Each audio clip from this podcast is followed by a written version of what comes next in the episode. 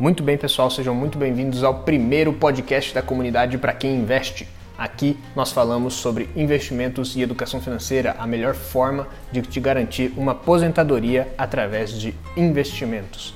Eu tenho um Instagram, para você que não me conhece, eu me chamo Felipe Vidotti, meu Instagram é arroba Felipe Vidotti com dois T's. E se você gostar desse conteúdo, uh, pense em me seguir lá. Bom, na página nós fizemos uma votação e escolhemos um livro para resumir em áudio, em capítulo por capítulo, resumido em áudio e falando a minha opinião. O livro escolhido pela primeira vez foi O Investidor de Bom Senso e eu espero que vocês gostem e fiquem então com o episódio. E bem-vindos ao melhor podcast que eu já fiz na minha vida, até porque foi o único que eu fiz até agora. Tchau, tchau!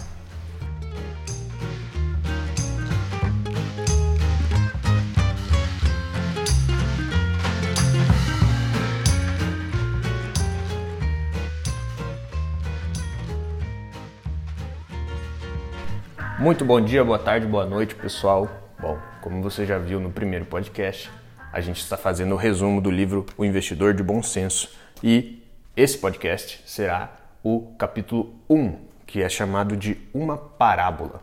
Vamos lá. Bom, ele começa o capítulo falando que a gente precisa entender como o mercado financeiro funciona, como o mercado de ações funciona. E para isso ele trouxe uma parábola que ele falou na conferência de 2005 da Berkshire Hathaway. Se você não sabe o que é Berkshire Hathaway, é a holding, é a empresa em que o Warren Buffett, o maior investidor da história, investe seu dinheiro. E a parábola é mais ou menos assim: existia uma família muito rica chamada família Grotox que tinha os seus investimentos, vivia de investimentos já, e todo o dinheiro que eles tinham, eles investiam em um fundo que detinha 100% das ações americanas. E foi assim por muitos e muitos anos. Sempre deu certo, sempre receberam dividendos e reinvestiram esses dividendos, e a porção de riqueza da família aumentava muito ano após ano. Infelizmente, um, algum, um grupo de primos espertos da família resolveu conversar com, com um auxiliar de investimentos e ele garantiu para eles que ele conseguiria ter um retorno maior se eles vendessem algumas ações que a família detinha e comprassem com eles outras ações. Eles seriam o intermediador, então co cobrariam uma taxa simbólica por isso. Assim foi feito, os primos foram convencidos a fazer isso, mas ano após ano a família percebeu que a riqueza que antes era crescia em valores exponenciais começou a diminuir de crescimento e não conseguia entender o porquê. Cada vez mais a família pagava imposto, pagava imposto sobre dividendos imposto sobre ganho de capital e não conseguia entender o que estava acontecendo. Mal sabia eles que os primos estavam tentando passar a pernas para terem mais retornos sobre o investimento. Os primos, percebendo que a riqueza da família não estava crescendo como eles imaginavam que iria crescer, acharam que seria melhor contratar outro auxiliar de investimentos, até porque aquele não era tão bom, e pagar uma taxa um pouco maior pelo serviço melhor que eles estavam prestando. Passados anos, percebeu que antes os dividendos e os lucros para a família eram 100% deles, mas agora já tinham caído para 60%. Não conseguiam entender. Então, um tio ancião, um tio mais esperto, falou: todo aquele dinheiro que vocês pagam para auxiliares porque alguém tentou passar a perna em você e vocês contratam um auxiliar melhor ainda para que isso não se repita. Todo esse dinheiro e essas taxas vocês tiram dos dividendos e dos lucros.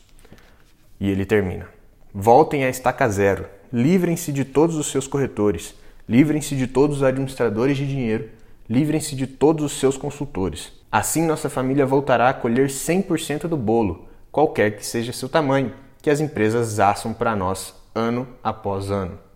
E a família, seguindo o conselho do tio ancião, voltou a estaca zero e realmente voltou a crescer no ritmo que já crescia há anos e anos antes de alguns primos espertos tentarem passar a perna neles. Depois dessa parábola que foi contada na, na conferência da Berkshire Hathaway, o John Bogle, que é o autor desse livro, ele termina falando: o caminho até a riqueza é persuadir seus clientes e muitos do mercado financeiro falam: não fique aí parado, faça alguma coisa, estamos em crise, é o melhor momento para se investir. invista nessas ações, fique rico agora, em pouco tempo.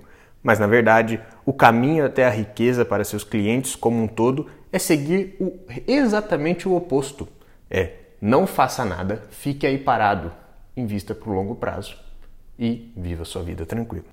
Esse capítulo foi bem curto, teve seis páginas e ele termina com o que ele vai terminar todos os outros capítulos, é não acredite apenas em mim. Ele fala do Jack Meyer, que era um presidente de Harvard, que ele transformou o fundo de investimentos de Harvard, que tinha 8 bilhões de dólares, para 27 bilhões de dólares, ou seja, triplicou o investimento de Harvard. E ele deu uma entrevista falando: o negócio dos investimentos é uma fraude gigantesca. A maioria das pessoas pensa que consegue achar administradores capazes de apresentar um desempenho superior, mas a maioria delas está errada. Eu digo que 85 a 90% dos administradores não conseguem atingir os índices. Como os administradores têm taxas e arcam com custos de transações, você sabe que no todo eles estão minimizando o valor. Eu espero que vocês tenham gostado desse capítulo, tenham entendido o que é um fundo de índice e a, o poder que eles têm uh, comparado com fundos ativos e eu te vejo no próximo capítulo, capítulo 2, Exuberância Racional. Tchau, tchau, gente.